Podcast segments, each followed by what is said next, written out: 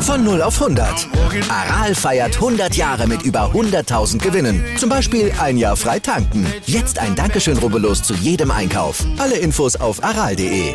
Aral, alles super. 134.152 Euro, das ist doch mal eine stolze Summe, also ein sehr oh, ordentliches Preisgeld. Also unfassbar. Der Max Kruse hat sich sehr gefreut. Schönes Taschengeld für ihn, dass er da in seinem Nebenjob quasi als Pokerspieler für seinen ersten Turniersieg der World Series of Poker Europe in Tschechien gewonnen hat ja, kriegt er ja noch obendrauf auf sein Salär, was er ja in Wolfsburg noch kriegt. Also 134.152 Euro und ein Glitzerarmband der WSOP gab's und das bei einem Turnier mit 413 Teilnehmern und gerade mal 1650 Euro Einsatz. Also das hat sich echt gelohnt. da bleibt ihm nur zu wünschen, dass er sein Preisgeld nicht wieder im Taxi oder, oder im Hotel vergessen hat. Apropos vergessen, ne, Hansi Flick, da fragt man sich jetzt auch, äh, hat der Max äh, Mats Hummels bei, bei der Katar-Nominierung vergessen oder? Also der 26er Kader des DFB ist gleich natürlich Thema bei uns. Außerdem schauen wir mal, welche Topstars dem engen Spielplan Tribut zollen mussten und sich kurz vor der WM verletzt abmelden mussten. Ja, und wir sagen euch auch noch, auf wen ihr beim NFL-Spiel in München am Sonntag definitiv achten solltet.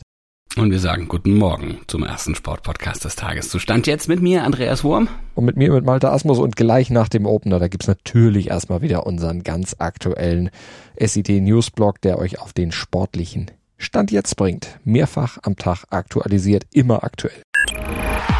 Darüber spricht heute die Sportwelt. Stand jetzt. Die Themen des Tages im ersten Sportpodcast des Tages. Stand, Stand, Stand, Stand. Jetzt mit Andreas Worm und Malte Asmus auf meinsportpodcast.de. Top-Thema. Malte hatte ich die Nominierung von Hansi Flick. Gestern überrascht Mario Götze, Mr. Weltmeisterschaft 2014, ist mit dabei. Mats Hummels allerdings nicht. Dafür ein Name, an den ich mich selbst auch noch gewöhnen muss, wenn ich den im Stadion dann sage. Amel Bella Kotschap.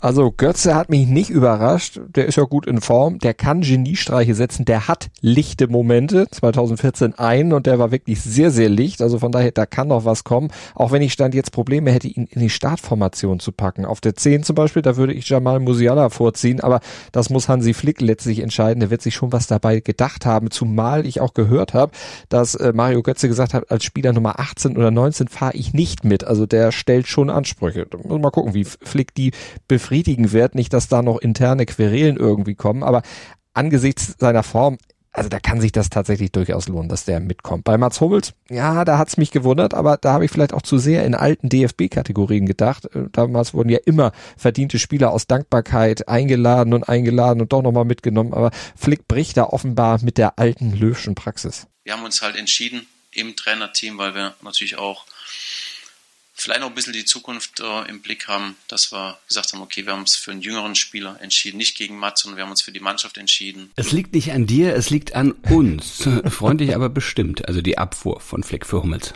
Ja, aber ich denke, das war richtig. Also in der Verteidigung, da sind ja auch gute Leute dabei, wobei man natürlich gucken muss, ob das international am Ende dann ausreicht. Aber unterm Strich ist der Kader mutig und ausgewogen zusammengestellt, finde ich schon. Wobei der Schuh dann natürlich auf den Außen so ein bisschen drückt. Da wurde jetzt ja sogar Lukas Klostermann nominiert, weil sonst keiner wirklich vorhanden ist da.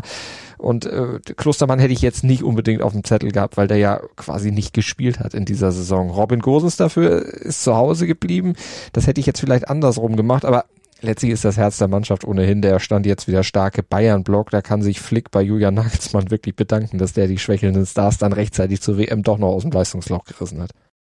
Ja, das sehe ich ganz genauso. Und um die Bayern herum, ja, müssen eben Spieler glänzen, von denen es nicht jeder erwartet. Also besonders im Sturm und ja auf den von dir angesprochenen defensiven Außenpositionen. Da gibt's ja keine Bayern-Profis in der Nationalmannschaft, aber vielleicht besinnt sich Flink auf die 2014er Weltmeisterschaft zurück und spielt einfach mit Innenverteidigern auf Außen. Also hat ja damals auch ganz gut geklappt, ne? Das stimmt. Aber weißt du, was mich am meisten überrascht hat bei der Kaderpräsentation mhm. am DFB Campus? Man ist nicht virtuell irgendwie auf die Zugspitze geklettert, hat keinen Gipfelsturm inszeniert, keine legendär blamablen Hashtags wie Zusammen oder Slogans wie Best Never Rest oder so präsentiert und nach außen gekehrt, sondern hat nur die Spieler nominiert. Keine große Show. Also beim DFB, da scheint man tatsächlich lernfähig zu sein.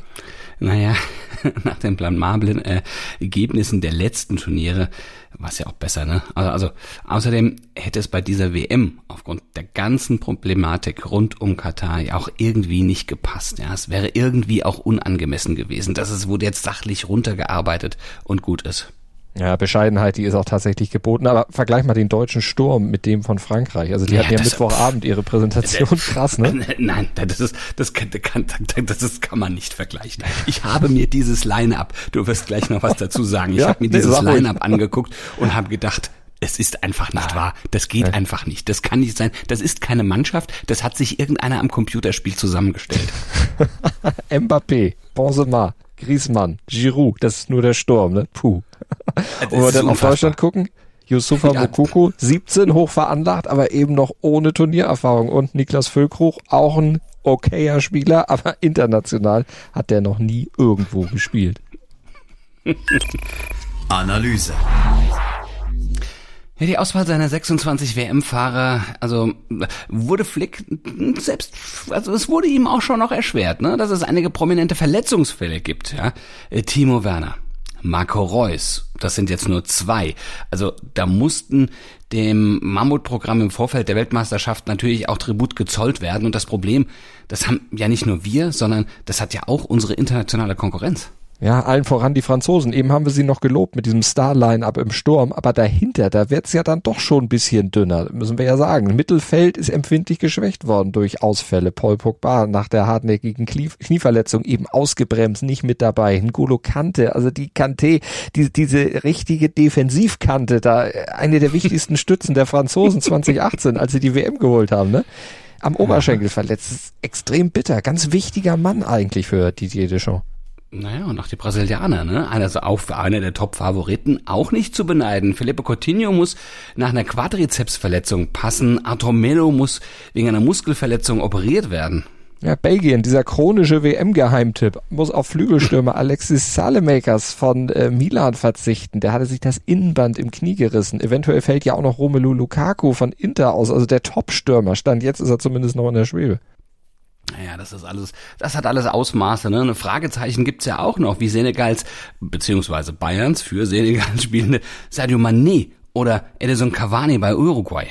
Alvaro Morata ist schon mal definitiv raus. Äh, Weinaldum, Reese James, äh, also wir könnten die Liste der Ausfälle noch ein bisschen verlängern, aber wir wollen auch den Teufel nicht an die Wand malen, denn am Wochenende, da wird ja noch gespielt, da steht ja noch zu befürchten, dass da wollen wir nicht hoffen, aber noch der ein oder andere hinzukommen könnte. Wünschen wir niemandem, aber wenn sie spielen, nicht geschont werden, die, die, die Chance ist immer da, leider. Ja, ja, ja das heißt jetzt natürlich unterm Strich, ne? Da fehlen diesem WM-Turnier schon einige Attraktionen.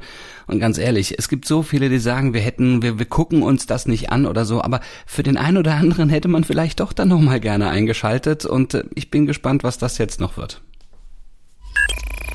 Analyse.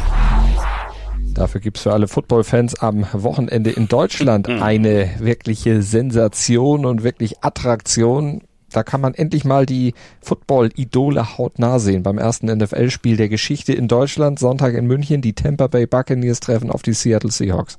Naja, sie sind schon da, also mindestens mal die Seahawks und wir haben mal vier Spieler rausgepickt, die ihr bei dem Duell besonders im Auge behalten solltet. Malte, fang doch mal mit den Buccaneers an.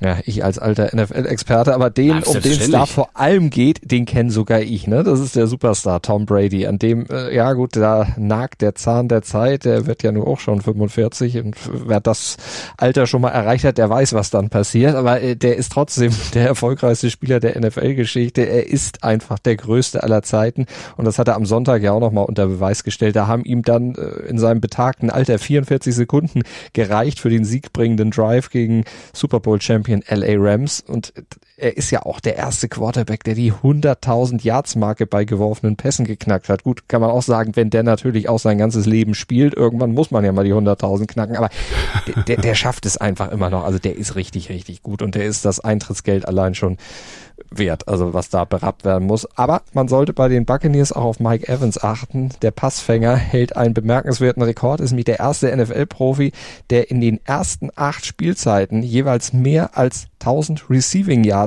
geholt hat. Aber in dieser Saison, da hat er Probleme. Da ist er nämlich nicht der Passfänger, sondern da ist er so der Passfallenlasser. Äh, das hat äh, die mhm. Buccaneers auch schon ein bisschen was gekostet in dieser Saison. Also der könnte da auch wieder im Mittelpunkt stehen. Ja, und bei den Seattle Seahawks steht Geno Smith im Mittelpunkt, der vom Ersatzmann zum Nachfolger von Star Quarterback Russell Wilson befördert worden war und es allen anfänglichen Zweiflern dann auch gezeigt hat, denn er spielt bislang eine ja, exzellente Saison. Ne? Smith ist 32, Kenneth Walker zum Beispiel, ja, erst 22, aber das ist der Rookie der Saison. Ja, rammt sich wie ein Bulldozer durch die gegnerischen Reihen, ist ja kaum zu bändigen und erinnert damit an Marshawn Lynch, legendär Running Back der Seahawks. Ähm, Walker könnte für die Buccaneers echtes Problem darstellen. Das bringt der Sporttag. Stand jetzt. Borussia Dortmund will sich bei Borussia Mönchengladbach unbedingt mit einem Sieg in die Winterpause verabschieden, ohne den am Sprunggelenk verletzten Kapitän Marco Reus. Wir haben es gerade angesprochen. Gladbach will vor eigenem Publikum allerdings auch Wiedergutmachung nach der Pleite gegen Bochum betreiben. Dann gibt's Basketball, Deutschlands Basketballer, die könnten sich mit einem Sieg gegen Finnland schon für die WM 2023 qualifizieren, aber aufgrund zahlreicher Verletzungen der gestarteten Europa, Euroleague und der NBA geht das Team ab 19 Uhr heute fast ohne EM-Helden in diese Partie in Bamberg. Total schade, aber ist leider so. Ja, und ohne Punkte starteten Deutschlands Handballerinnen in die WM-Hauptrunde. Äh, Daher braucht das Team ab 18 Uhr gegen die Niederlande jetzt einmal einen Sieg, ne, um sich weiterhin Hoffnung aufs Halbfinale machen zu dürfen.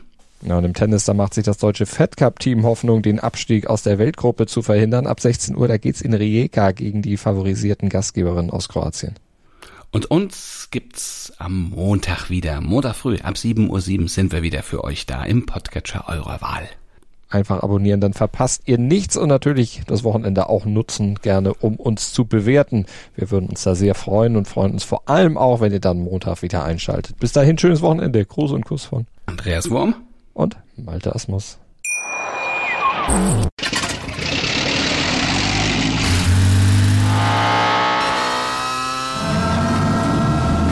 0 auf 100. Aral feiert 100 Jahre mit über 100.000 Gewinnen. Zum Beispiel ein Jahr frei tanken. Jetzt ein Dankeschön, rubbellos zu jedem Einkauf. Alle Infos auf aral.de. Aral, alles super. Dir hat dieser Podcast gefallen? Dann klicke jetzt auf Abonnieren und empfehle ihn weiter. Bleib immer auf dem Laufenden und folge uns bei Twitter, Instagram und Facebook. Mehr Podcasts aus der weiten Welt des Sports findest du auf mein Sportpodcast.de.